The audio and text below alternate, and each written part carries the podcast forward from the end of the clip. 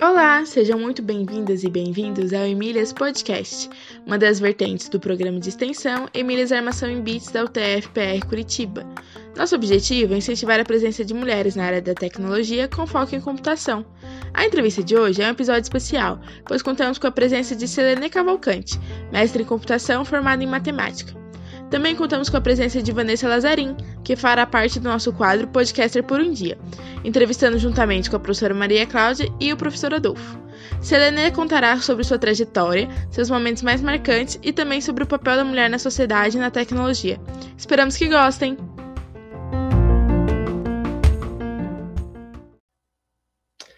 Olá, hoje estamos aqui com a Selene Cavalcante, ela trabalhou como analista de sistemas da Cobra Computadores, empresa que produziu computadores no Brasil na década de 80.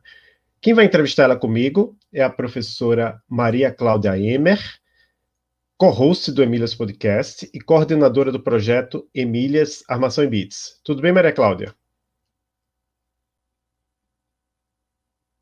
Tudo bem, Adolfo. Hoje estamos aqui, Maria Cláudia, também com a Vanessa Lazarim de Souza. A Vanessa, ela é aluna do bacharelado em Sistema de Informação da UTFPR Curitiba e hoje ela vai ser a nossa podcaster por um dia do Emílias Podcast. Tudo bem, Vanessa? Oi, professor. Obrigada pela oportunidade. Estou ótima, estou muito feliz de estar aqui. Que bom, muito... seja bem-vinda, Vanessa. Obrigada, professora. Então, vamos trazer aqui a Selene Cavalcante, seja bem-vinda ao Emílias Podcast. Tudo bem, Selene? Tudo bem. É, eu que quero agradecer essa honra de estar aqui falando com vocês, não é? Porque é, eu tenho assim um orgulho imenso dessa trajetória minha que eu sou daquela época dos dinossauros, da informática, então é sempre bom conversar com o pessoal novo. O meu filho é da área também, né? Meu filho é, acabou se especializando também em informática. Ele trabalha em Joinville. Ah, então, legal. Está por pertinho, aí, pertinho. Pertinho é, de vocês. Pertinho daqui. E aí, a nossa primeira pergunta que a gente sempre faz, mas sabendo que você tem uma formação em matemática, e na verdade um mestrado em computação, mas como, como é que você chegou na computação? Como é que você se interessou pela computação? Assim, bom, eu sou de família muito humilde, né? Aqui de Valença, né? Voltei para casa, agora eu moro aqui novamente, né? E eu não tinha muitas opções, porque eu queria estudar alguma coisa na área de exatas, mas a minha tendência era fazer arquitetura, sabe? Que eu tinha paixão por arquitetura, mas é, arquitetura só no Rio, e eu não tinha condição de fazer. Então, aqui mesmo em Valença tem uma fundação uma universidade, né, que foi uma fundação antes, e tinha curso de matemática. E eu, eu, pensando, né, de tudo que eu gostaria de fazer na vida, eu sempre adorei ensinar. Sou de família de professores. Meu pai professor, minha mãe professora, e até tenho irmãos professores, né? Adolfo sabe, né?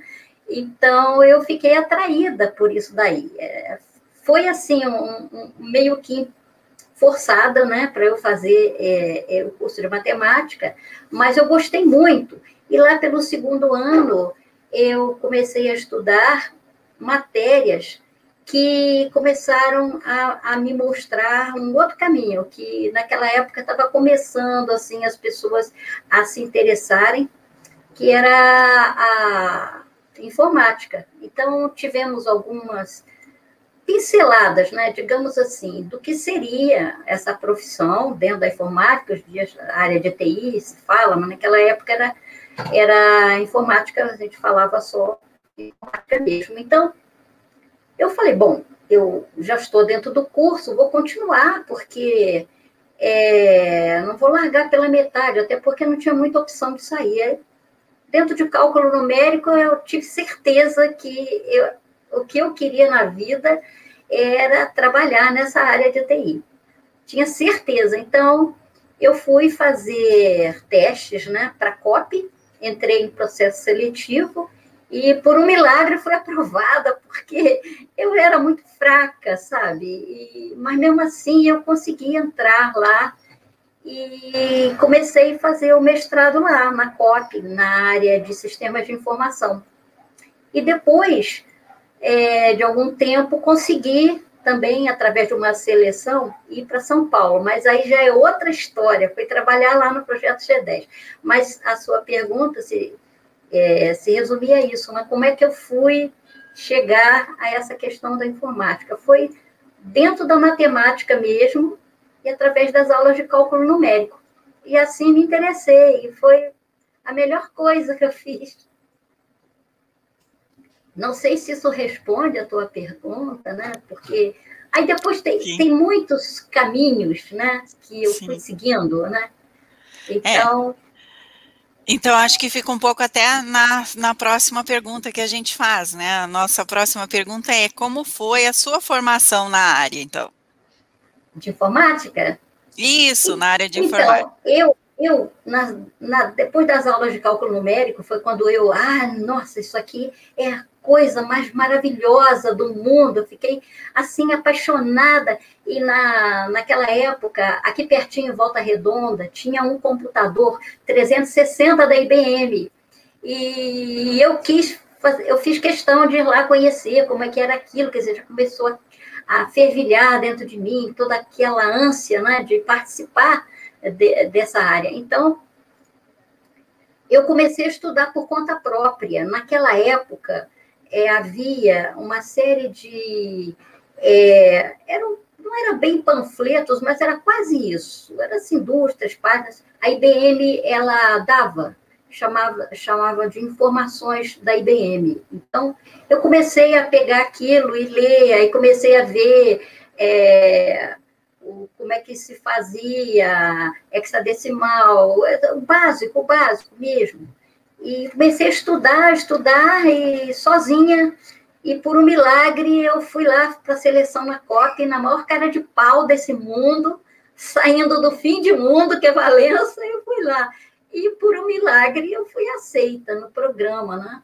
E aí, não preciso dizer que eu apanhei muito, porque muito fraca, o que eu só sabia matemática, e, e para eu conseguir me equilibrar, eu peguei muitas cadeiras da área de matemática na COP, não sei se vocês sabem, os períodos são de três meses. Em três meses tinha que dar conta de cinco disciplinas. Era muito pesado. Eu, eu cheguei a, a ficar tão magra que a minha irmã achou que eu ia morrer. Eu estava com 39 quilos e só baixando, e só baixando. Aí eu falei, não, não desisto não, eu morro, mas vou ficar lá. E foi assim uma loucura, né? Morar em alojamento de estudantes, porque não tinha grana para para alugar um apartamento, não tinha condição nenhuma. O negócio era era na, na, na base da coragem mesmo, né? E lá fui ficando, aí consegui terminar os períodos todos, entrei em trabalho para tese, né? Escolhi lá um, um tema e nesse ínterim apareceu um outro concurso que era já para equipamentos eletrônicos SA. Essa empresa é uma das empresas que, junto com o BNDES, é, tiveram a ideia de fazer o primeiro computador brasileiro. Não sei se eu já posso contar essa história ou já é outra pergunta. Pode? Então, sim, é, acontece que era a época do regime militar, né? O presidente era Geisel. E naquela época, é, a Marinha, sempre me falaram que a Marinha era pioneira em muitas coisas, mas na Marinha surgiu uma ideia de que toda a parte de informática das fragatas da Marinha fossem feitas com tecnologia nacional, porque até aquela época, não, elas eram importadas, essas, essa, essa tecnologia era importada, e todos os programas que ali rodavam e e eram coisas assim de muito sigilo, né? É, na verdade, ficavam a descoberto. Né? Então, um, um comandante muito progressista, no sentido do progresso, não no sentido que se dá hoje essa palavra, tá? Ele, comandante Guaranis, ele teve a ideia, por que não formamos os nossos técnicos brasileiros, as nossas pessoas aqui, ao invés de deixá-las irem para o exterior, porque era o que acontecia. As pessoas faziam mestrado, doutorado, iam trabalhar nos Estados Unidos, na França. Aí esse almirante Guarani teve essa ideia. Então, ele conseguiu, junto ao, ao então governo Geisel, né, que se desse essa oportunidade de formar esse corpo de técnicos na área que não tínhamos no Brasil. Não tínhamos, é, tínhamos assim, na, na área de educação, né? Lógico, eu fui, é, eu assisti aulas de, de pessoas que eram da, da área de informática, mas que não praticavam a informática em si dentro dos equipamentos que a gente faz hoje em dia, né? Hoje em dia é, a gente faz mais é, é assim aplicativos, mas naquela época a gente fazia software de software base. Eu cheguei a programar em, em Assembler durante muito tempo. Hoje em dia, se fala Assembler, o que é isso? E o que é isso? Pois é, Assembler era muito gostoso trabalhar, mas era, era muito difícil. Então, naquela época, esse comandante Guarani teve essa ideia e mandou montar um grupo. Aí, então, foi aberta uma licitação para que as universidades brasileiras elas participassem né? É, mostrando é, projetos. Nesse, nesse, nessa licitação, a PUC do Rio se destacou muito com a parte de software e a USP de São Paulo, capital, porque tem outras, né? Ela se destacou com o hardware, porque a USP ela ganhou ela ganhou a licitação da forma mais esperta que pode existir. Ela fez um hardware, ela fez um computador, o Patinho Feio, que eu vinha conhecer, né, com muito prazer, conheci as pessoas que, que, que fizeram né, aquele projeto, é uma coisa muito bonita, e para nós, naquela época, era tudo assim tão maravilhoso, porque não tínhamos. Tudo que tínhamos vinha de fora, né? E agora não, a gente estava vendo ali dentro, né? É, montando aquelas placas de que as pessoas soldando, sabe? Cada caminhozinho daquele, colocando a fiação. Era um negócio, assim, para nós, era assim, tipo o paraíso, né? Que era tudo que a gente queria. E assim, é, a Equipamentos Eletrônicos do Rio, que era onde eu estava, na COP, né? Abriu uma seleção. Aí eu consegui ingressar na equipamentos eletrônicos. Ela é, é equipamentos eletrônicos. E eu fui mandada então para São Paulo. Fui para a USP, Laboratório de Sistemas Digitais, que era onde estava sendo desenvolvido o projeto. E um grupo assim, nossa, gente, vocês não têm ideia do que aquele pessoal da USP é capaz de fazer. É, é gente da melhor qualidade que você pode imaginar.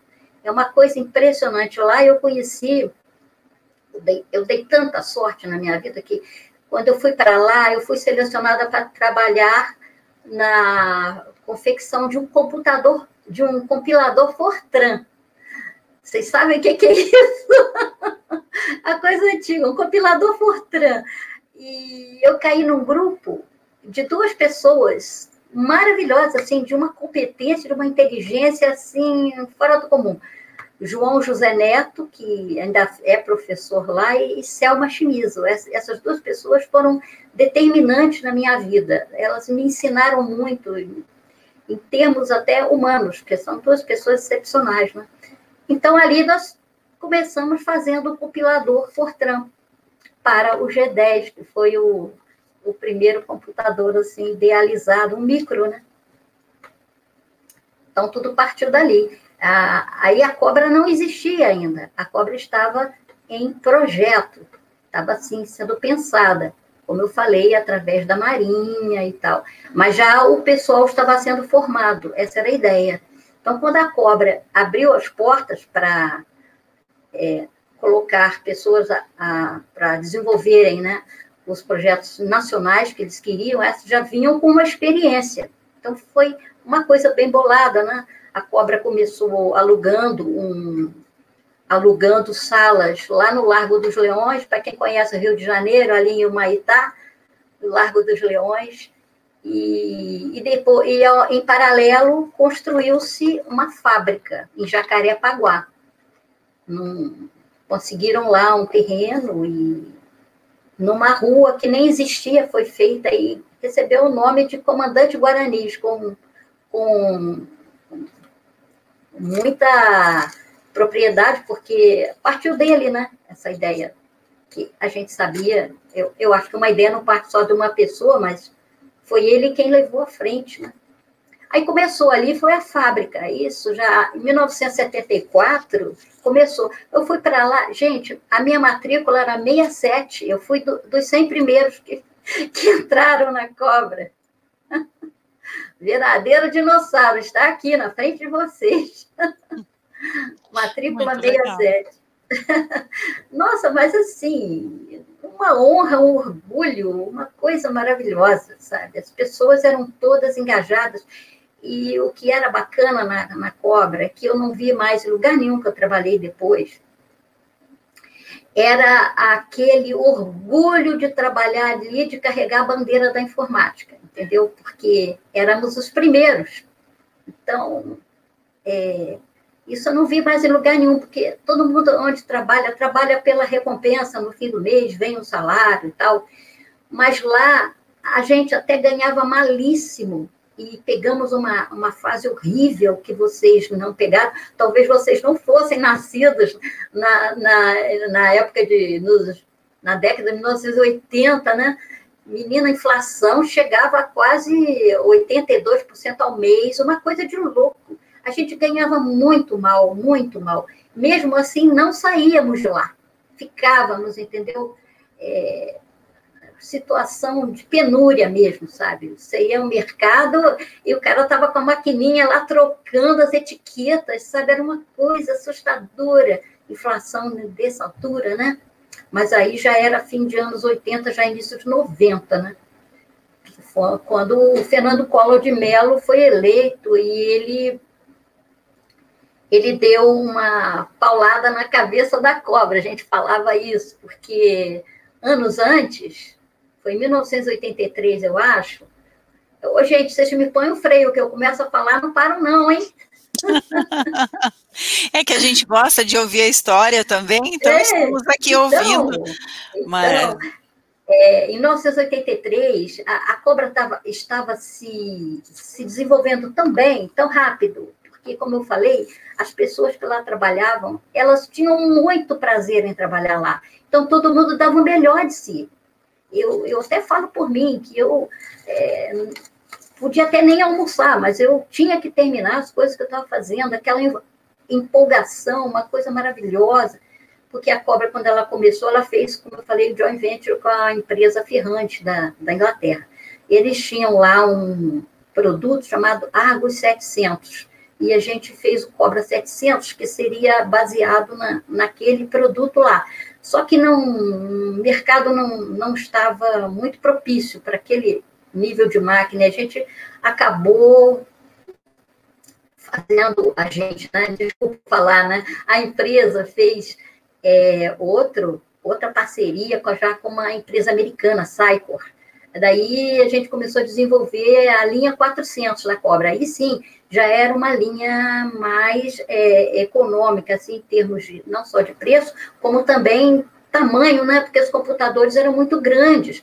Eu trabalhei, quando eu entrei na Cobra, nós tínhamos unidade de fita magnética. Isso a gente vê em filmes antigos, aquelas fitas rodando, né? É, aquilo virou, ficou em filme mesmo. Aí a gente começou a desenvolver essa linha, essa linha 400, que era já na faixa de micro, mas foi na, na ali no, em 1983, quando a Cobra estava fazendo muito sucesso com, com esses produtos, já mais para microcomputador, né? Aí o, o Geisel, ele é, assinou uma lei que passou no Congresso, obviamente, ele era o presidente, ele foi lá e, e assinou, que teríamos, então, uma reserva de mercado. Então, porque até então era tudo importado, a gente não tinha chance nenhuma no mercado. Você colocava um computador nacional, as pessoas sempre olhavam com olhos É, assim, ai, é coisa brasileira, ah, não sei não. Até hoje ainda tem um pouco isso, né? Desse complexo de vira-lata, como diria Nelson Rodrigues, né? Pessoa, isso é produto nacional, ah, não sei não. Então, foi é, feita essa, essa lei que instituiu a reserva de mercado. Então, a cobra tinha uma fatia é, de quase que 17% da, da, do mercado. Porém, o seguinte, instituiu-se o similar nacional. Se nós estivéssemos desenvolvendo um, um produto que fosse com as características A, B, C e D, e alguma empresa nacional precisasse comprar, principalmente as estatais, elas teriam que comprar da cobra. Essa era a questão da reserva de mercado similar nacional. Porém, havia muitos segmentos que a gente não alcançava e não poderia alcançar. Como é que iríamos competir com Estados Unidos, França, né? Inglaterra, a pró, próprio Reino Unido, né? tanto que começou é, fornecendo tecnologia para nós. Né? Então, ficamos, passamos anos dourados aí, com, de, de 1983 até 90, com a eleição do Fernando Collor, quando ele derruba a reserva de mercado. Aí derrubou a reserva de mercado, pronto, aí a gente, as pessoas não queriam mais comprar nada da cobra. Gente, eu vi acontecer uma coisa horrível. A cobra tinha, tinha filiais no Brasil, computadores no Brasil inteiro. E, e começou a demitir as pessoas. Era muito triste. Você via as pessoas chorando, sabe, indo embora, chorando, porque não tinha como pagar essas pessoas. Eu fiquei lá 17 anos e saí porque eu quis, ninguém me demitiu. Eu saí porque eu quis. Porque, como eu falei para vocês, dá uma sorte danada. Porque, primeiro, eu adorava trabalhar na cobra. E, segundo, eu estava sempre envolvida em algum projeto que era prioritário. Então, era melhor terminar o projeto para depois eu ser demitida, digamos assim. E esse dia nunca chegava, porque eu estava sempre envolvida em alguma coisa, por sorte minha, né? E eu gostava muito, eu morava ali na Barra, é, pertinho, dava uns 14 quilômetros. Não, dava 11, da minha, da minha, de onde eu morava até a Cobra. Eu ia de carro e voltava todo dia. E leva filho para creche, volta para trabalho, é aquela coisa de, de cidade grande, né? E para mim foi muito bom, foi muito bom, até que eu resolvi sair de lá porque realmente estava muito difícil pagar a escola. eu estava lá 17 anos ganhando malíssimo, malíssimo. Tanto que eu dava aula à noite para poder pagar. Minha filha estudava no Santo Agostinho, que é um colégio de elite lá no Rio de Janeiro. Colégio classe A, muito bom, ensino excelente. E eu falo, não, nem que eu morra de trabalhar, mas minha filha não sai dessa escola, eu é divorciada.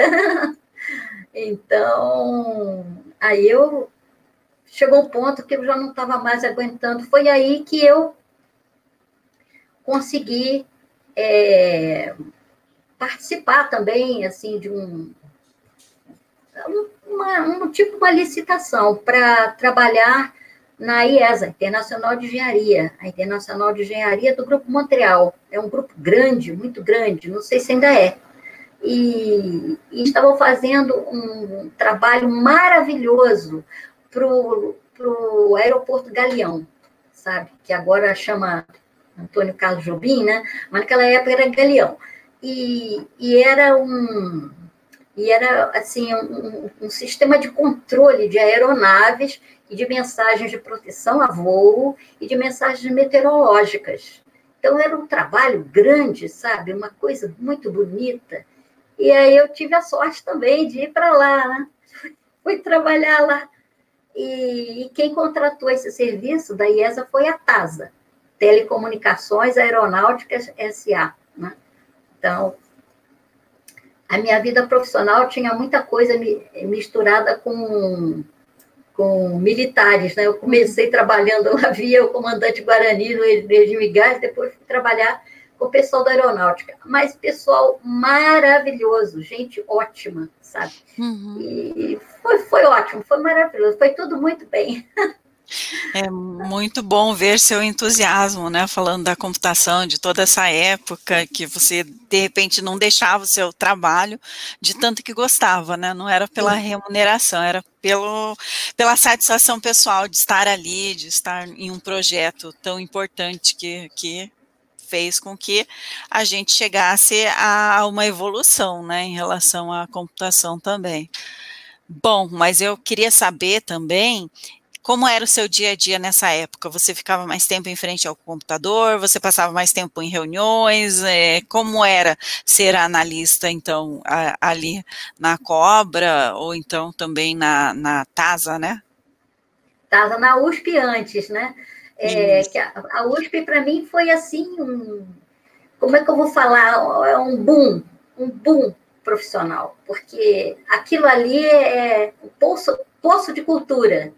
E eu, como funcionária lá na USP, eu tinha direito a escolher qualquer curso que eu quisesse fazer, eu poderia escolher que a USP garantia vaga para mim. Olha que privilégio, né? Trabalhar ali com aquele pessoal, né?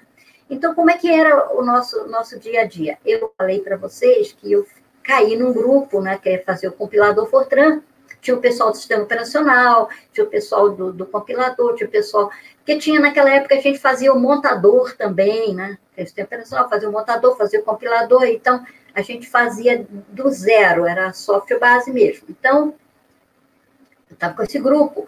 E a gente, o nosso, o nosso modus operandi ali era o seguinte: a gente chegava todos os dias, tínhamos é, ideia do que fosse um compilador, nós nos sentávamos numa sala de reunião e nós começávamos a discutir e planejar o que seria cada etapa. E montamos um organograma gigante, assim, sabe? É, das etapas que teríamos que cumprir para chegarmos à implementação em si. Né? Aí, quando chegamos na fase de implementação, primeiro, então, eram, eram só reuniões, né? mas era o grupo fechado. E, e ali na USP eles tinham um, um, um esquema de toda semana havia um seminário. As pessoas contavam seus trabalhos e a gente aprendia muita coisa, é, a gente desfrutava do trabalho de muita gente, né? E, e eles botavam o nome de se, seminário, mas quando chegou o meu dia era selenário. ah, era muito bom. Então, a gente primeiro fazia aquele planejamento todo, porque nós não tínhamos é, de onde pegar nada. A gente começava tudo do zero, tudo do zero. Então, é, começamos assim, é, fizemos em Assembly, a gente vai falar para vocês, aí trabalhamos em Assembly e tal, e montamos ali. Depois que a gente planejava tudo, já estava com as etapas é, planejar, começávamos a implementação. Um grupo de três, cada um fazia alguma, alguma função, né, uma rotina, e depois a gente juntava para ver como que aquilo falava uma coisa com a outra, obviamente, de acordo com o planejamento, porque tem o núcleo e depois vai expandindo, não é? Não era ainda Unix-like, quer dizer, não tinham camadas, a gente fazia as coisas e eram interdependentes, né? Então, tinha que ter muito cuidado. E a gente depois que a gente implementava e via que funcionava aquela rotina, a gente se juntava para ver agora como é que vamos incorporar uma coisa na outra e fazer os testes, né? E íamos fazendo teste evoluindo, fazendo teste evoluindo, né? Porque como nós, nós tínhamos começado do zero, a primeira coisa que tínhamos que fazer era captar o, o, o captar o que o, a pessoa digitou. Então, tínhamos que separar o que era branco, do que era é, dígito, do que era é, alfabeto, que era letra e tal. A gente fazia primeiro essa parte. Montava aquilo e via o que, que fazia sentido. Análise léxica, sintática, semântica. A gente fazia cada etapa. Então, era do zero mesmo, gente. Era uma coisa tão linda. Do zero. Você via aquilo funcionando, sabe? Assim, crescendo devagar, né? Para que depois um usuário fosse pegar o compilador, o, o programa, o Fortran, né, a linguagem, e fosse implementar uma, um programa em Fortran usando o que nós tínhamos feito para que aquilo funcionasse. Inclusive, nós fazíamos também carta sintática. A no, nossa, todo o nosso trabalho estava tudo documentado. Era carta sintática. Hoje em dia nem se fala nisso mais, né? Porque nós fazíamos essas análises todas, lex, sintática semântica. Era assim. Na cobra não foi diferente, porque a cobra ela entrou nessa linha de micro, né? Porque ela viu que a, a, a função dela seria mais é, gratificante em termos financeiros se ela fizesse, trabalhasse na parte micro, porque naquela época existia diferença entre grande porte, médio porte, pequeno porte. Depois isso ficou muito difícil de você separar, porque os processadores ficaram muito poderosos. E, e um, um, computador que você falaria antigamente, né, no meu tempo lá de, de, de pequeno porte, é, hoje em dia, um processador que, que tem não faz nem sentido, né? A gente trabalhou com, com 8080 da Intel, negócio pequenininho, né? É, máquinas de 8 bits, é um negócio inacreditável. Eu penso hoje como é que eu sobrevivi, porque era muito difícil você conseguir fazer essas coisas com tão pouco recurso, né? Então, na cobra era assim, mas na cobra, já como era, já o interesse era mercado, já havia uma outra filosofia. Então, era tudo muito separado. Então, tinha um grupo que trabalhava com, por exemplo, é, processamento de, de dados na parte de compilação, outros trabalhavam na parte de sistema operacional, outros trabalhavam em transmissão de dados. Era, os grupos eram bem separados. A gente fazia lá software de janelas, depois apareceu o Windows, né? Mas na, a gente fazia lá janelas também, né? Era tudo muito primordial. Então, é, era a mesma coisa. Faziam grupos, que eram grupos. É, não, as pessoas não escolhiam grupos, não. A gerência escolhia de acordo com suas necessidades, porque havia um grupo de marketing, isso não tinha na USP, porque lá o objetivo não era o mercado. Quando eu fui para a Cobra, não. Aí tinha o grupo de marketing e o grupo via o mercado, o que, que o mercado queria, levava isso para os gerentes, os gerentes separavam as pessoas que iam trabalhar naquele projeto, e assim era feito. Então, a gente começou fazendo é, um Unix-like, que foi chamado de SOX, é, software da linha X. A gente chamava de X porque era Unix. Era Unix-like, na verdade. Né? Aí começamos a fazer, aí diferente, já o software já era em camadas, as camadas se comunicavam com as outras, então é muito fácil manutenção, você só mexia na camada, porque a interface era bem definida. Então, não havia dificuldade alguma em você fazer modificações, né? Então, foi um avanço. Meu, no meu caso, foi um avanço eu, eu vinha lá da, dos primórdios, então, muito bom. E era assim. Aí o marketing vendia o produto antes da gente até começar. Era uma loucura, tinha que virar, sabe? Sábado, domingo, trabalhando. Eu cansei de trabalhar Natal, Ano Novo, sabe? Eu trabalhava, porque tinha que entregar, tinha prazo.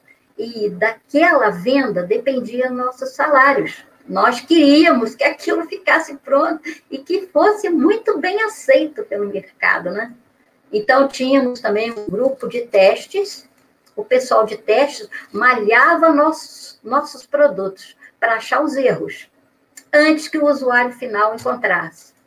Então, aí, muitas vezes vinham para a gente, ordem de serviço, olha, tem que mexer aí, isso não ficou bom, aí o desempenho está ruim, aí comparava com outros, faziam benchmark, né? Ó, comparamos com o, o, fabricante tal e o dele tá, tá melhor, tá com desempenho melhor, vamos mexer aí. E era assim, era, era assim que funcionava. Muito pouco, era menos prancheta e mais atividade. Ah, é legal, Seleni. É muito legal escutar alguém que está que estava nesse, nesse trajeto tão grande da computação brasileira. A gente também sempre pergunta aqui no podcast como que foi o seu percurso como mulher dentro da sua área, como que você percebeu dificuldades dentro da, da escola, dentro do trabalho, tanto na academia quanto nas, nas empresas, Selene? Pois é, meu bem, não vi nenhuma dificuldade em nada. Aliás, vou lhe falar que não faz parte da, da, do, da minha personalidade ver dificuldade em nada. Eu, eu não tenho medo de nada, sou uma pessoa meio, meio louca, eu acho que eu não tenho medo de coisa nenhuma. Tudo para mim é factível, sabe? É, veio para fazer, é para fazer. Então, a minha trajetória, é, como eu falei, eu comecei a estudar matemática, na minha turma é, tinha quase que meio a meio, mulheres e homens, porque ali nós estávamos interessados em ser é, na, na, área de educação. Nós estaríamos, teoricamente, nos preparando para ensinar, né? Eu cheguei a fazer isso durante três anos, eu adorei ensinar. E a minha família é de professores, como eu já disse, eu amei ensinar, mas é, quando eu parti mesmo para a COP ou para a USP depois, não houve dificuldade nenhuma, não havia discriminação, se é o que se pretende perguntar, nenhuma. Tanto fazia eu ser mulher como eu ser homem, o trabalho vinha para mim do mesmo jeito. O importante era o meu desempenho. Se eu tinha avaliações de desempenho que eram seis em seis meses. Ai de mim que não, não me desse bem naquela avaliação. Aí sim, aí haveria uma discriminação que impactava no meu salário. Aí, na hora de eu receber uma promoção, um reajuste, eu ia ficar mais desprestigiada. Então, era interesse lutar muito, sabe? Então, na Cobra, por exemplo, na USP não, porque lá o, o, intuito, como eu falei, era de preparar as pessoas. Não que não houvesse cobrança, havia uma cobrança, competitividade altíssima. Estamos falando da USP. A USP é um lugar, assim, de, de, de, de gente muito competente. Então, já na cobra não tínhamos o mercado, então era, era outra finalidade. E aí o que, que, que nós nos preocupávamos, né? Era galgar graus dentro da, do nosso, da nossa profissão. Eu comecei como analista de sistemas, aí virei analista 1, depois 2, depois 3, depois 4, até eu virar analista sênior, depois virei analista coordenador, que já é o chefe de projetos, né? Aquela pessoa que ela define o projeto, estuda o projeto e debate aquilo com o grupo de trabalho, mas é ela quem controla, né? Ela é normalmente uma pessoa com muita experiência, era o meu caso, tava, tava na, já tinha passado pela USP três anos, mais é, 17 na Cobra, mas é no fim das tantas, vamos supor. Eu já era coordenadora lá pelos 15 anos de Cobra e tal, mas era assim pelo desempenho. As pessoas não eram escolhidas aleatoriamente. As pessoas tinham que ter uma, certas, certo nível de avaliação. E essa questão da meritocracia sempre impactou muito a minha vida, sabe? Porque mais tarde eu fui para o serviço público é, através de um concurso, que já, já foi o meu fim de carreira, digamos assim, né? Por onde me aposentei aí, mas a meritocracia já não existia, sabe? Já era questão política e aquilo me incomodava de tal maneira que a minha vida inteira foi lutando para ser melhor, para fazer o melhor trabalho que eu pudesse. E, e foi difícil para mim, porque eu sou mãe de dois filhos. Né? Quando a minha primeira filha nasceu, ela nasceu em 77, eu estava há pouco tempo lá, trabalhando lá na cobra, era dificílimo. Eu tinha uma hora de almoço, ela entrava na escola às sete da manhã, eu corria para o trabalho, lá passava cartão. Então, você passava o cartão, marcava a hora que você entrou. Meio-dia, hora de almoço, de meio-dia uma. Passava o cartão, ia correndo, pegava na escola, levava para casa, engolia qualquer coisa, voltava para o trabalho. É lógico que não dava tempo, porque Rio de Janeiro é Rio de Janeiro. Então, o que, que eu fazia? Banco de horas. Aí, num dia, eu gastava 15 minutos a mais no almoço, outro dia gastava um pouco mais, ficava até mais tarde, entendeu? Mas essa foi a minha dificuldade como mulher, porque eu fui mãe. E mãe é uma atividade, digamos assim, atividade, né? Para mim é um privilégio, que eu adoro ser mãe, mas é incompatível com, com, uma, com um, um trabalho, a não ser que você trabalhe em casa, mas a dedicação de uma mãe a seu filho, né? E o trabalho que exige você um grau muito forte de dedicação também, atrapalham bastante. Muitas promoções eu perdi por causa disso. Na minha avaliação dizia, ó, você desempenhou muito bem seu trabalho, porém você tem horários. Eu tinha que pegar minha filha na escola, sabe? Eu tinha que levar. Depois veio meu filho, aí meu filho na creche. Aí, como ele entrava às sete da manhã e eu entrava às oito, eu ficava com, me... com uma hora todo dia sobrando. Eu pegava na hora do almoço, corria, pegava a criança, levava para casa. Era assim, e era eu sozinha, porque é...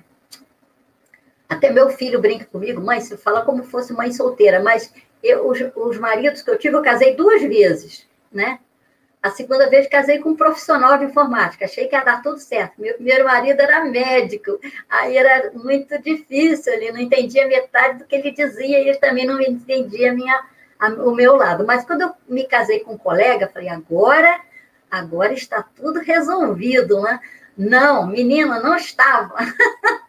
não estava, porque ele achava que é, não é trabalho de homem, é, ainda era desse tempo, Manauara achava que trabalho de homem não, não inclui é, cuidar da criança. Então, era eu, para lá e para cá, para lá e para cá. E... Mas deu tudo certo.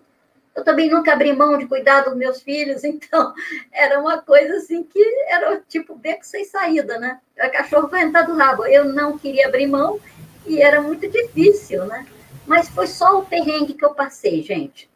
Dentro do trabalho, não. Nenhuma discriminação, todas as vezes que eu fui que eu fui é, promovida foi por mérito mesmo. Eu tinha outros colegas ali também sendo avaliados. Depois alguém, o gerente normalmente, ele ia lá olhar quem é que teve as melhores avaliações, dali escolhia quem iria ser promovido. E eu cheguei ao topo, que eu cheguei a analista coordenador. Então, tanto que quando eu fui para trabalhar no aeroporto, eu já fui nessa condição. Eu era tipo chefe de grupo. Era bom e era mal, porque o pessoal me odiava. me odiava, porque na cobra eles me conheciam. Eu estava lá há muito tempo, eu tinha feito amizade, mas quando eu fui para uma outra empresa, talvez eu tenha pego o lugar de alguém que, que queria esse lugar, né? Era um lugar cobiçado. Então, aconteceram algumas coisas, mas não foi por eu ser mulher, nem por nada disso, foi porque é, vou falar uma palavra feia aqui, gente. Inveja existe, tá? Existe inveja e a pessoa quando ela quando ela ela tem esse essa esse defeito que eu acho que é um defeito. Você pode ter assim vontade de ser como o outro, mas você ser invejoso para derrubar outro também, aí isso eu já acho que é uma, uma um defeito muito grave. Eu passei por isso porque eu estava numa situação privilegiada, mas ninguém viu que eu já estava há 20 anos na, na profissão, trabalhando, feito uma pessoa dedicada. Então, mas como mulher, não. Como mãe, também não. Só nas avaliações, porque aí não tinha jeito. Eu não podia vir à noite mais. É, eu acho muito legal que você traga essa, como foi a sua rotina como uma mulher na computação e sendo mãe, porque eu tenho certeza que muitas mulheres na computação compartilham disso e muitas vezes a jornada da mulher é dupla e tripla e a gente está aí para transformar isso e dividir né, do trabalho de, de, criação dos filhos, que é dos dois pais, e a gente está é, aí nessa mudança. Né? Claro, claro.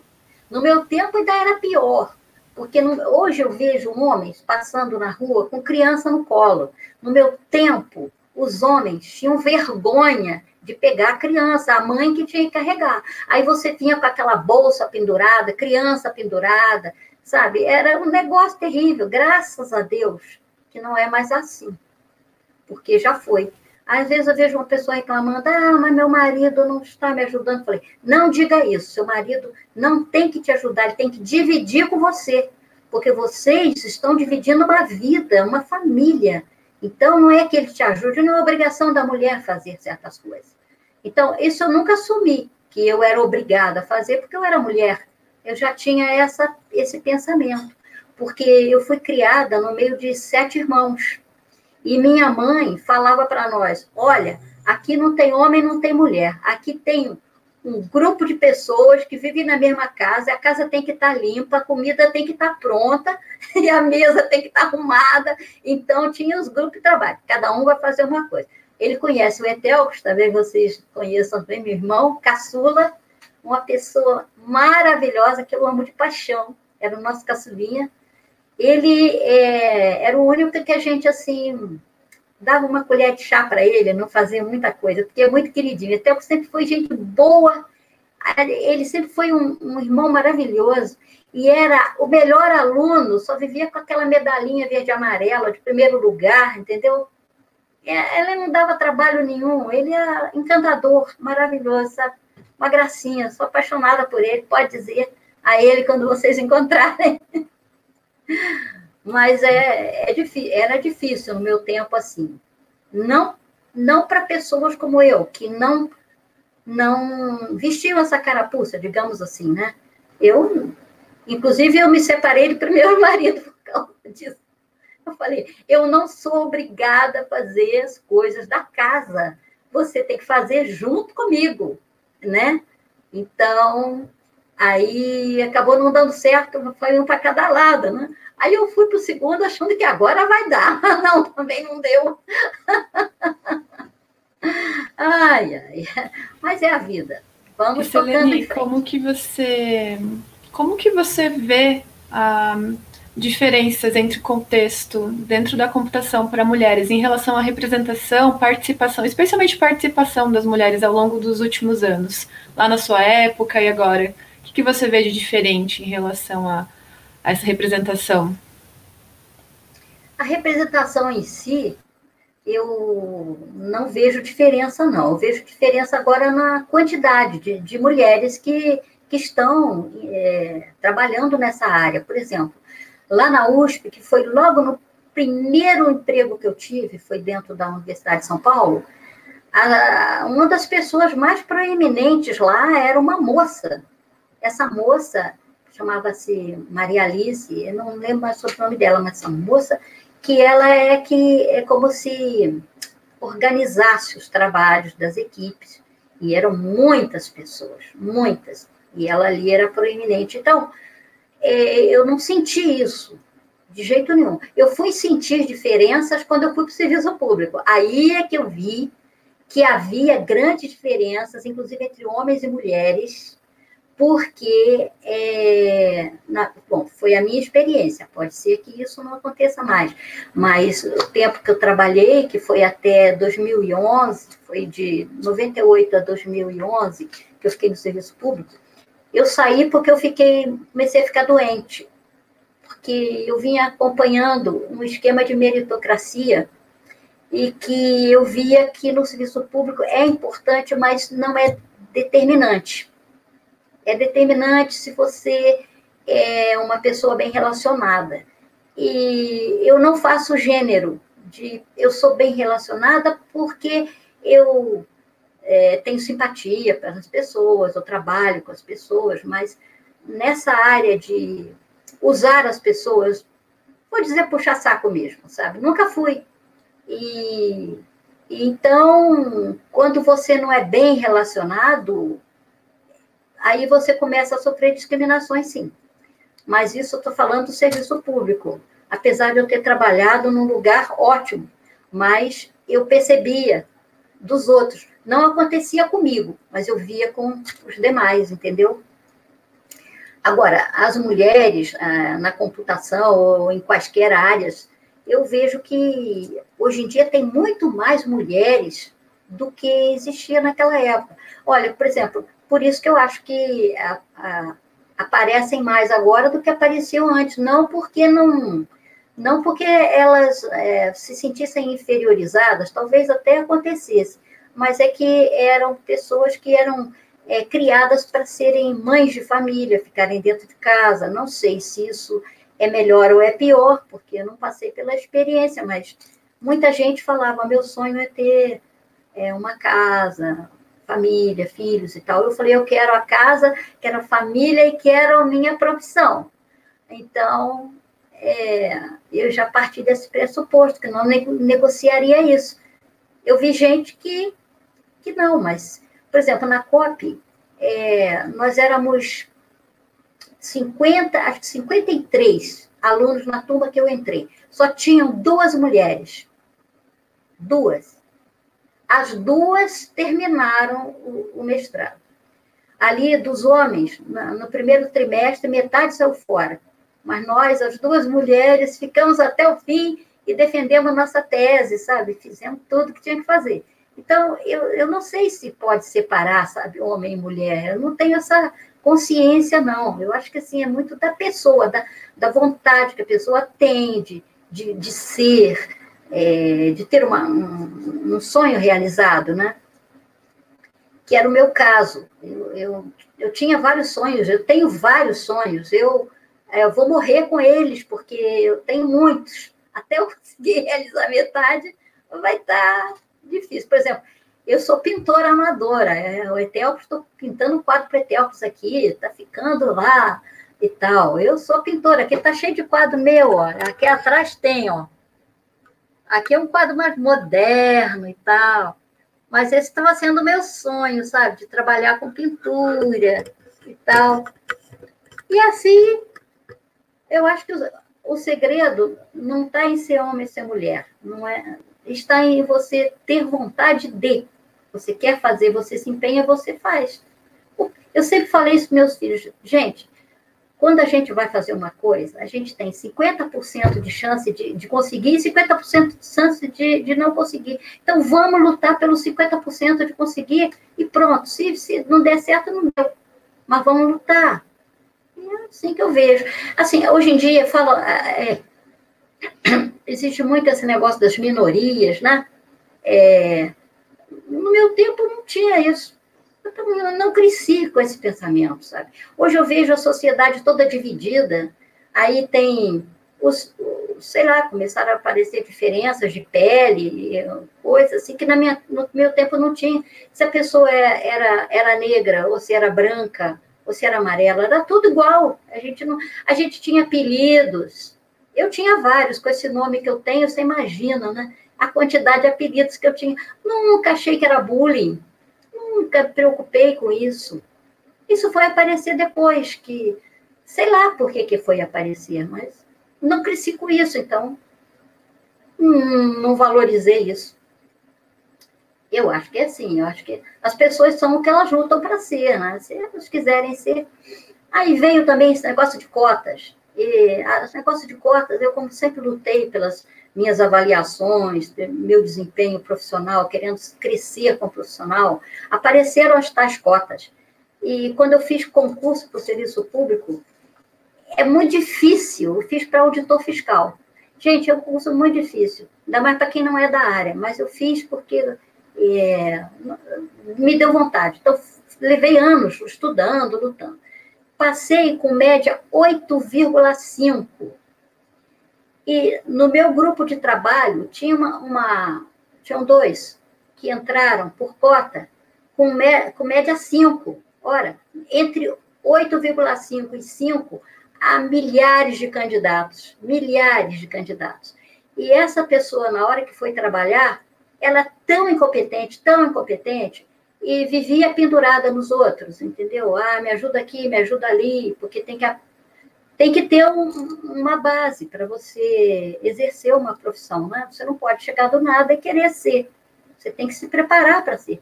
Aí isso, isso eu, eu, sinceramente, eu não tenho clareza de que seja uma coisa muito boa. Eu acho que todo mundo merece oportunidade, mas a pessoa tem que ser preparada. Não é pensar, pegar a pessoa e jogar numa cova de leões, ah, porque você tem cotas e tal. Não, acho que não. Eu acho que, assim, dar a ela o que ela precisa, eu acho que é definitiva, muito importante. Mas as coisas têm que ser gradativas. Até porque dentro de uma turma, quem dá aula sabe disso. Tem o aluno que é excelente, que estuda, e tem aquele que não quer nada. Aí você vai nivelar por baixo? Não vai. Você vai prestigiar aquele que se esforça. Aquele que está malandrando lá, você vai chamar atenção, não vai? Aí ele vai falar, meu filho, não é assim, você quer ser alguma coisa na vida, vamos embora estudar, vamos para cá. Então, eu acho que esse é o caminho, sabe? Bom, não sei. Eu falo demais e não sei se eu respondi. Não, acho que você, você já deu a, a, a, sua visão, né, em relação a, vamos dizer assim, a forma como a mulher precisa se assim, impor, né, no, na sua trajetória de trabalho, né. Então, é, eu acho que a gente tem vários momentos na, na vida, né? E, e existiu, assim, né, nessa época, algo diferente. Realmente, eu converso com várias mulheres que não sentiram, né? Não sentiram nenhum tipo de, de preconceito, porque é, elas foram criadas, é, acho que da mesma forma que você, sabe? Todos na casa são, são um grupo de pessoas e esse grupo de pessoas precisa se mexer, né? Cada um tem uma é. atividade. Então, quer dizer, é, é, é muito legal ver que nessa época a sua mãe já já tinha toda essa essa noção, né, de que não, não era para separar as pessoas ali, né? É verdade. Né? A minha mãe é a minha mãe de outra coisa. É muito sábio. Maravilhoso, muito sábio. Ela falava assim, muito a gente sábio. sentava à mesa para comer, aí sempre tinha aquela carinha de nojo, ah, isso eu não quero, fazer umas verduras, sabe? Aí minha mãe falava, não quer comer, não coma, levante-se e saia, porque quem está com fome, come. Então, e é uma coisa, lá em casa era assim, a comida era até uma da tarde porque uma da tarde minha mãe usava a mesa, que era uma mesa bem grande, onde a gente almoçava, jantava e tal, para dar aulas. Chegavam os alunos dela. Uhum. Então, a mesa tinha que estar liberada. Quem comeu, comeu. Quem não comeu, vai comer lá no fogão e libera a sala. Não tinha, não tinha esse negócio de passar a mão, sabe? Igual eu vejo hoje a pessoa, ai, meu filho, meu Deus, não quer comer, vou comprar um danoninho para ver se vai, eu vou comprar não sei o quê. No meu tempo disso não, é a comida está aqui, trata de comer. Não, e, e não tinha nem condições, muitas vezes, né, de não ficar tinha. pensando em outras coisas, a comida é essa e acabou, né? Não tem Exatamente. como. Ah, vou comprar Danoninho. Danoninho era lá, é. de vez em quando, devia ser o presente de Natal. Isso, iogurte, menina. Uma vez é. me deram de presente um iogurte, coisa que a gente compra agora, bandejas e bandejas, né? Aí me deram um iogurte é. lá, eu achei maravilhoso aquilo, né? Mas a gente não tinha mesmo, não, sabe? Cidade pequena. E Valença, é, se hoje em dia a Valença é, assim, digamos, atrasada, graças a Deus, que eu gosto de cidade assim que parou no tempo, é, que tudo que progride muito, fica muito grande, fica complicado, sabe? É, eu prefiro assim. Então, é, naquela época, muito mais razão. Eu cresci no pós-guerra. Então, as pessoas vieram de uma época de muita escassez. É, nós crescemos, não tínhamos aparelho de TV em casa, nós não tínhamos geladeira. A minha mãe punha é, alguma coisa que não que estragasse, tipo carne, na janela, porque Valença é um lugar frio, deixava na janela, bem no alto, né, onde animais não poderiam ir, e ali ficava, passava a noite para no dia seguinte cozinhar para nós e tal. Então não tinha luxo nenhum, não. Aí, às vezes eu vejo pessoas cheias cheia de direitos, né? E nenhum dever, né? Cheia de direitos. Ah, porque isso, que aquilo. Ah, meu Deus do céu. A minha avó é que estava certa. A minha avó falava, vai encarar um tanque de roupa que isso passa. a minha avó falava isso, eu achava abominável, sabe? Tá vendo? Na época você não gostava. Nunca, não, nunca encarei um tanque de roupa, não. Que isso, que loucura é essa? Mas eu lavei muita roupa, mas assim, sim, sim. mas assim, era a praticidade de quem minha avó cresceu numa fazenda. Sim. Minha avó era da época dos escravos, ainda, né? Então, ela, a visão dela era outra. Era a, prática, a, né? Era prática. prática. É prática. Mas, assim como a minha é... mãe. Tá com fome, come. Não tá com fome, sai. Deixa é. comida para quem quer. É. Olha, Mas, ninguém deixava e... de comer, não, hein?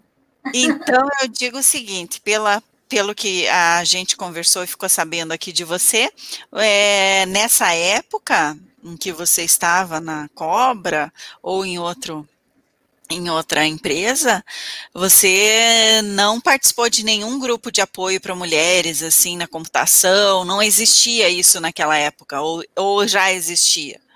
Não, não existia. Na Cobra, nós tínhamos uma associação de empregados.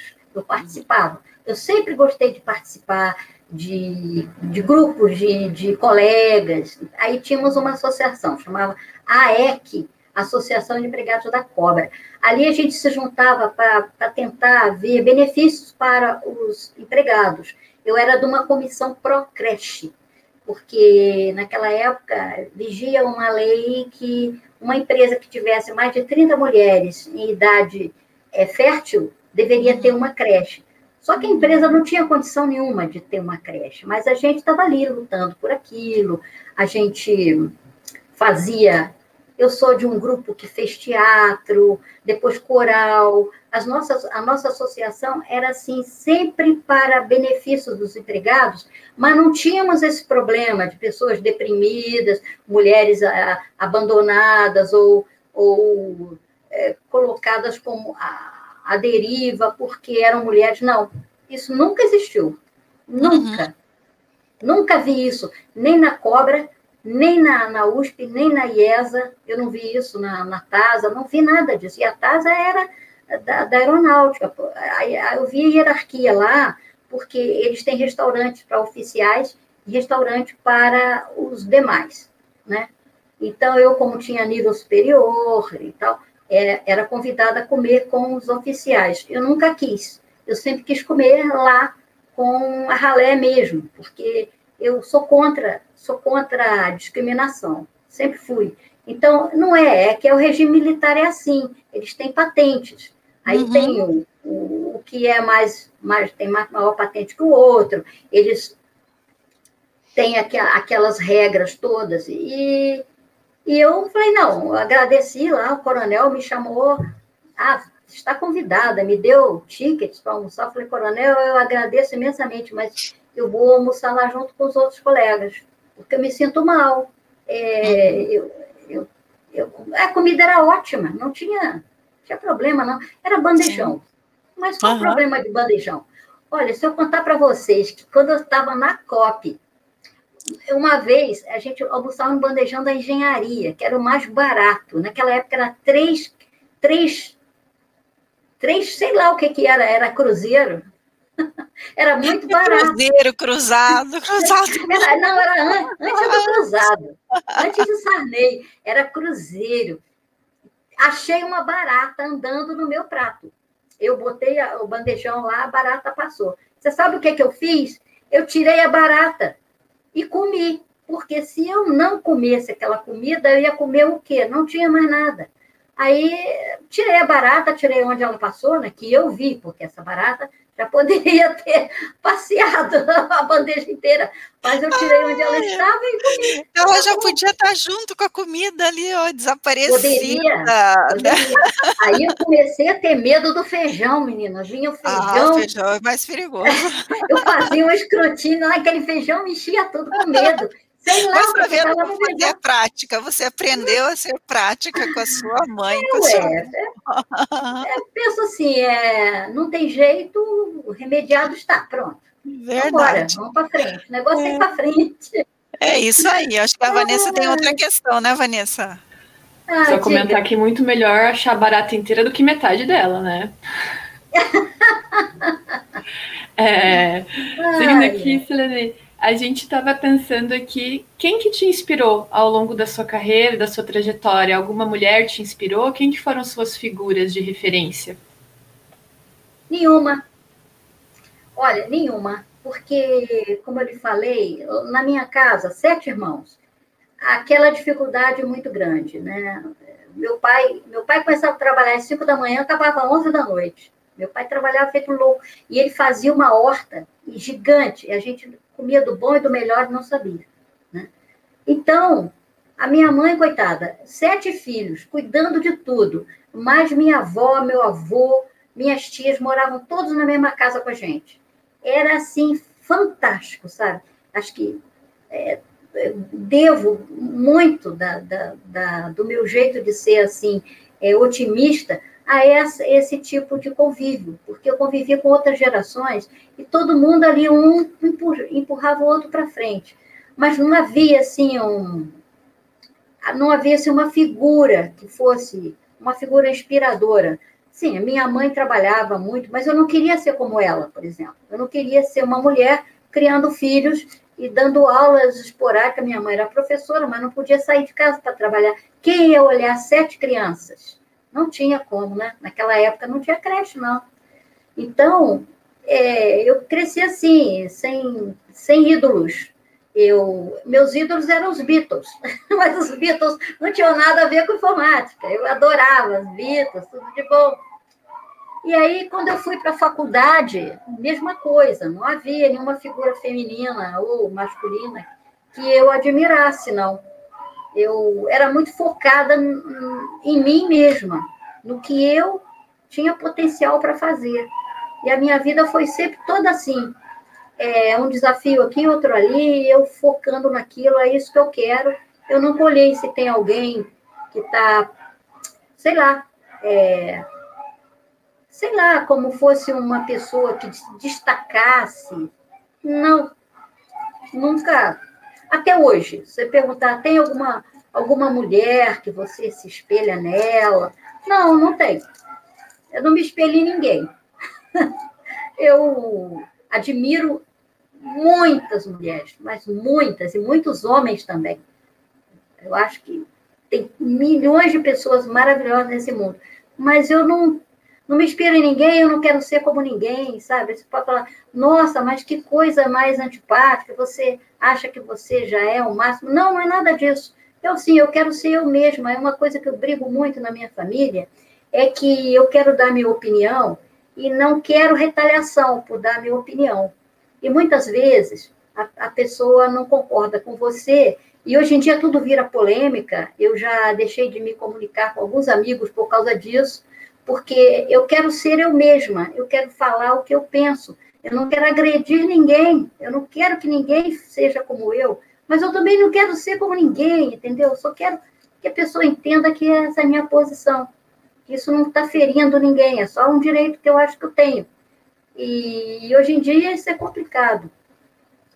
É, por isso que eu não tenho, assim, uma pessoa que vai dizer que essa pessoa é porque as pessoas são um conjunto de tantas coisas, as inteligências são tantas, né? Em tantas áreas, que seria até é, seria até injusto eu falar, ah, eu prefiro fulano a Beltrano, sabe? Porque eu acho que se prefiro fulano, Beltrano, Cicrano, tá? Que essa monte de gente que traz coisas boas, né? Que você pode aproveitar. É isso que eu penso. Hoje em dia, eu estou muito focada em pintura, eu sou, eu, eu sempre fui apaixonada pelos impressionistas. Eu, eu adoro essa, essa, essa parte da arte. Mas se você me perguntar qual é o melhor deles, eu vou te dizer, não sei, porque são todos maravilhosos, cada um com sua característica. Né? E são todos diferentes, apesar da mesma escola de pintura, são todos diferentes. Né? Uhum. Então, eu acho que seria injusto destacar alguém. Aí eu não hum. destaco ninguém. É, e eu sigo assim, é, tentando certo, então. eu melhorar como, como pessoa. Isso sim. Muito bem.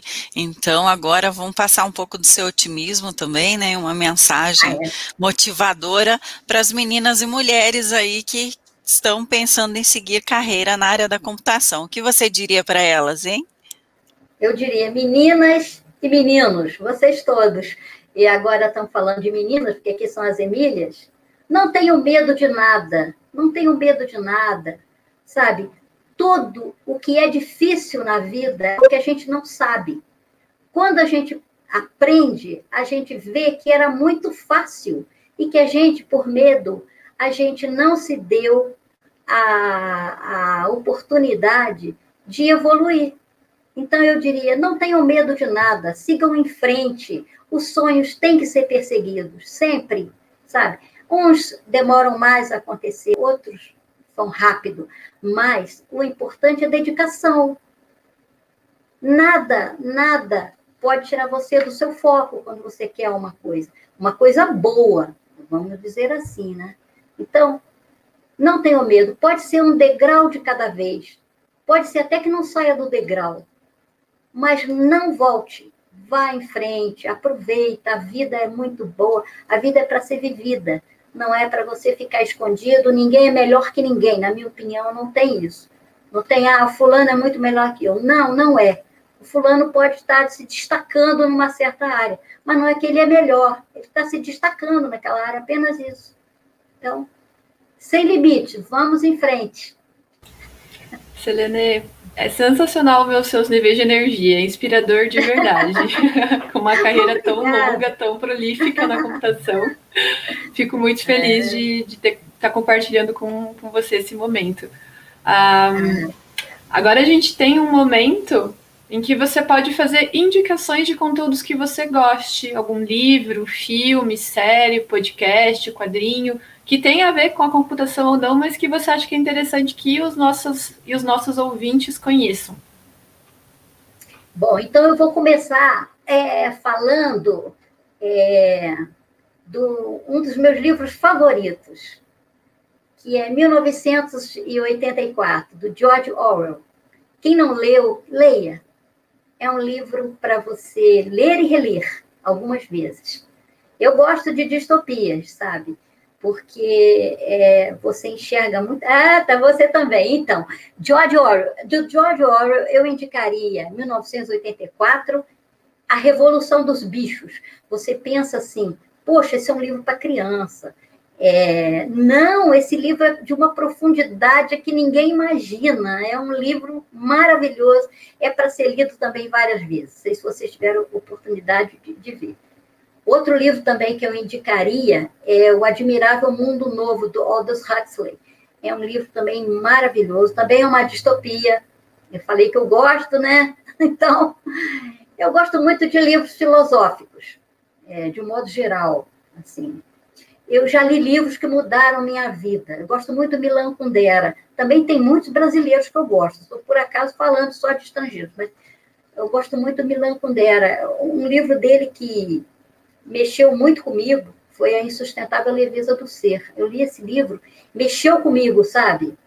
Esse livro, para mim, virou assim, eu li e reli esse livro mais tarde, já com mais maturidade, entendendo a Primavera de Praga, essas coisas. Então, eu, eu gosto desse tipo de livro. Livro que, que é para você aprender e pensar, para você crescer como ser humano, tal. É, mas assim, eu, eu leio qualquer coisa. Na, na minha juventude eu li muito é, Machado de Assis, como toda menina. Eu estudei em colégio de freiras, a gente lia é, esses, esses é, escritores né, clássicos, né?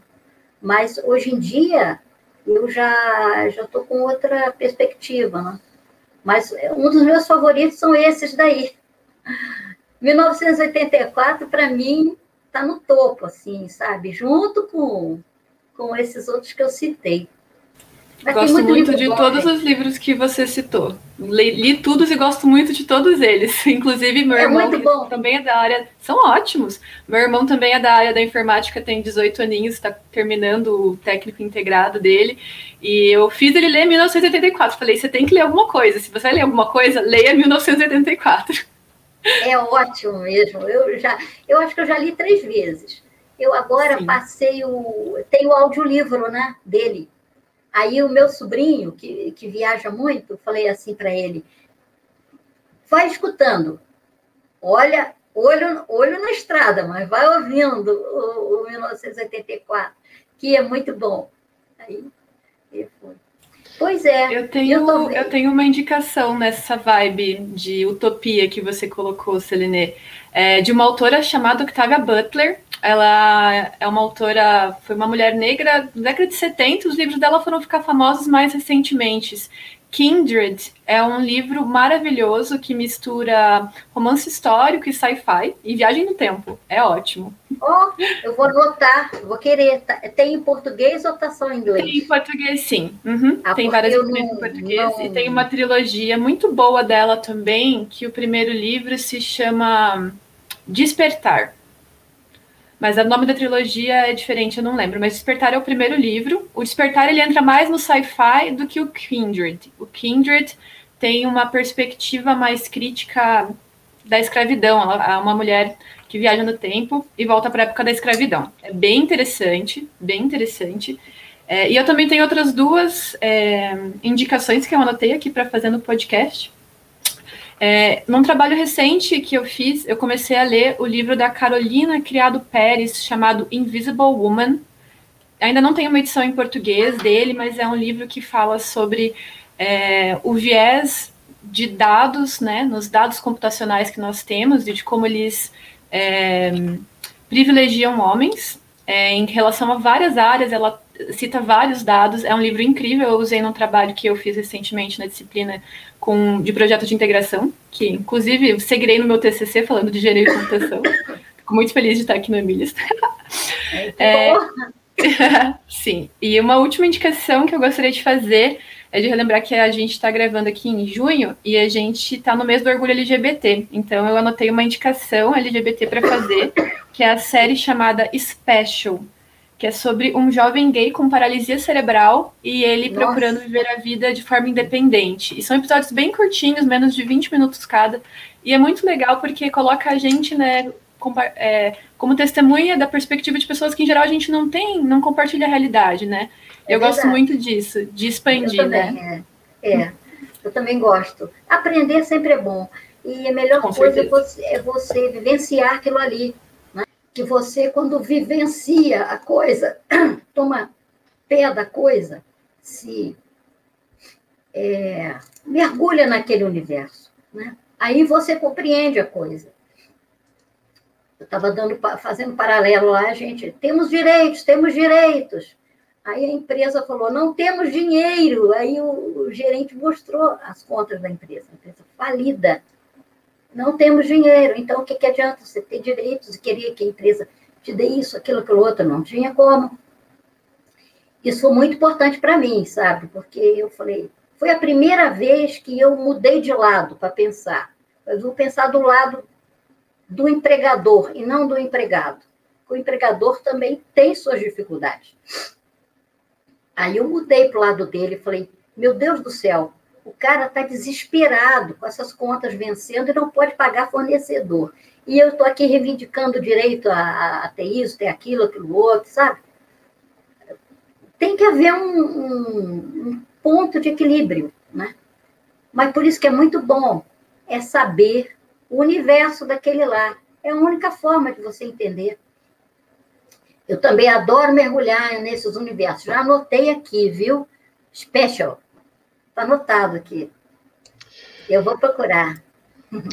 Joia. Eu vou deixar todos esses os links, as suas indicações, Selene, as indicações da Vanessa, vão ficar na descrição do episódio para quem não, não quiser ir procurar no Google, vai estar o link direitinho para facilitar, né? E aí, Selene, eu não sei se você tem ainda algum site profissional que você queira deixar, ou das suas pinturas que você queira deixar para os ouvintes. Não, eu não participo, não. Em Juiz de Fora, quando eu morei lá, eu até participava, eu visitava um ateliê de um artista, um artista que eu gosto muito, Marcelo Casale. Eu visitava o ateliê dele, acompanhava as obras dele, Ramon Brandão também. Carlos Bracher, são, são artistas de lá, locais. Mas é, depois eu perdi o contato. Quando eu vim para cá, já tem quase quatro anos, aqui eu já estou em outro universo, aqui eu me dedico a outras coisas, sabe? Então, como eu estava falando dos sonhos, né? eu estou realizando meus sonhos de pintar, porque agora a minha literatura é toda voltada para pintura. Eu fico lendo, fico me inteirando daquilo, eu fico é, me deliciando com fotografias que eu transformo em, em pinturas. Né? Então, eu mudei meu foco para outras coisas. Parei de acompanhar é, o ateliê, por exemplo. Então, mas assim, tem ótimos artistas lá em Juiz de Fora, mas eu não, não sigo ninguém. Não sigo ninguém. Aqui em Valença, minha vida é eu não tenho tempo para nada, gente, vocês vão acreditar nisso, que eu acordo de manhã e já estou. que eu agora sou jardineira, eu cuido de, de jardim, é, é, um, é um, uma coisa que me dá um prazer imenso. Eu tenho três cachorros que eu catei na rua, eu cuido dos cachorros também, é outra coisa que me dá prazer, sabe?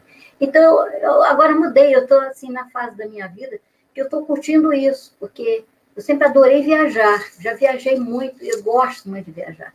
Mas agora com essa pandemia não pode, né?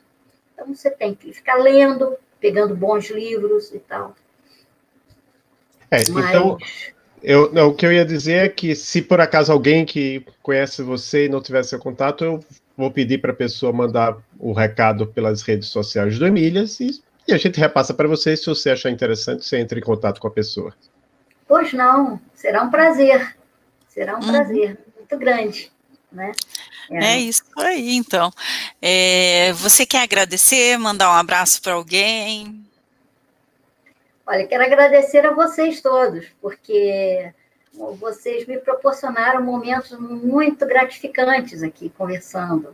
Eu adorei conhecer vocês, nem que seja só nas fotografias, mas gostei muito. Eu agradeço a vocês de todo o coração. Muito obrigada por essa honra e esse prazer, viu? Nós que agradecemos. Eu vou iniciar agradecendo a Vanessa, que foi a nossa podcaster por um dia, atendeu o nosso chamado lá. Eu não me lembro se foi no seu caso, Vanessa, foi pelo Twitter ou foi pelo formulário que eu mandei pelo e-mail? Você, você me mandou um formulário, mas a gente tinha conversado sobre Emílias um tempo atrás. Eu acho que eu tô aí no, no radar dos professores quando fala gênero e computação ali no DAIF.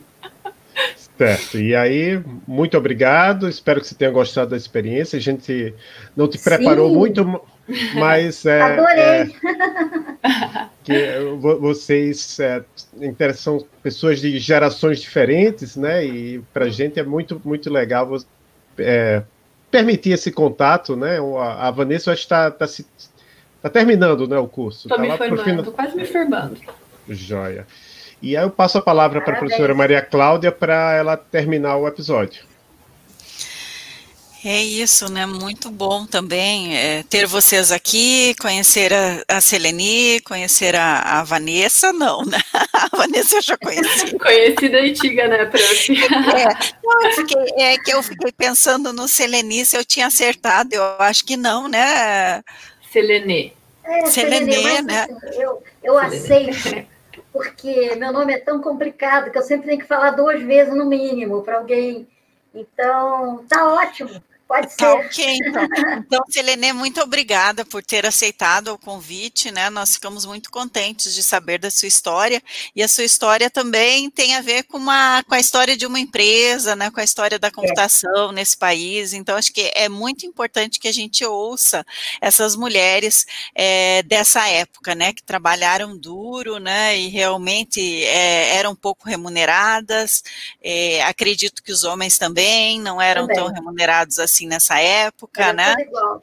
Todo é. mundo igual, então eu acho que é muito de suar a camisa mesmo e colocar aquilo à frente de tudo para fazer acontecer, né? Isso é bem bonito. o seu otimismo, né? E a, e a sua forma de falar sobre isso é admirável, faz com que a gente ah. sinta vontade, sim, de continuar firmes e fortes aí nesse, nesse meio, nessa luta, né, é, pela computação e por mais mulheres também na computação, apesar de que você comentou que hoje você vê já mais mulheres, né, mas é. mesmo assim existe um, um número menor, vamos dizer assim, de entrada de mulheres na graduação e no mestrado ou doutorado do que nós gostaríamos, né? Então a gente tem uma entrada muito pequena mesmo nos cursos de computação. E também em cursos de engenharia em geral, né? Então, a nossa luta não é só pela computação, mas pela, pela engenharia, pelas ciências, né? Que as mulheres estejam lá e buscando seus espaços, né? E, e, e também fazendo acontecer nesse país, né? Mudando a história. Isso, isso. Muito obrigada. E obrigada, Vanessa, também por ter participado. Muito bom ter você aqui, Vanessa. Vanessa Obrigada, também já participou como voluntária no Emílias um tempo atrás, né? Mas aí não, não deu muito certo é. assim, os horários, coisa e tal, mas ó, estamos aí. Correrias. Correrias de sempre. de participar. Obrigada, Dolfo. Obrigada, professora Maria Cláudia. Obrigada, Selene. E mulheres em todos os lugares. Todos os lugares. lugares. É. E se vocês precisarem de alguma coisa que porventura eu possa oferecer, estou à disposição. Sempre. Que eu tenho aqui um arsenal de coisas, eu tenho até listagem de computador. eu vou fazer um museu. Olha, dá para fazer uma exposição, então, para as meninas aí, para mostrar, né, como que era. É, era assim, esse, quando se imprimia uma foto, por exemplo, né, um retrato, uma pessoa, era com letrinhas. Hum. É, negrito aqui, negrito ali, claro aqui, claro ali, mas eram letrinhas, eram números. Então, era assim que desenhava. E, e quando eu trabalhei na minha tese de mestrado, era computação gráfica, que eu sempre fui ligada a desenho, sempre. Eu adoro computação gráfica. E eu trabalhei nisso aí, ainda era com esse negócio aí. Era, a gente tinha decks de cartão perfurado. gente, muito é uma legal. loucura. É muito legal. É isso. Mas olha, muito obrigada por tudo. Adorei estar com vocês, adorei mesmo. Muito, Muito obrigado. Obrigada.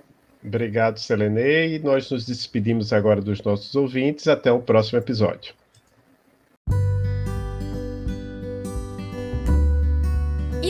Gostaram do episódio? Não se esqueçam de nos seguir em nossas redes sociais para ficar por dentro de todos os nossos eventos, oficinas e novos episódios do podcast. Conhece alguma mulher incrível que gostaria de ver sendo entrevistada pelo Emílias? Nos mande uma DM. Contamos sempre com a colaboração e apoio de todos os nossos ouvintes. Até a próxima!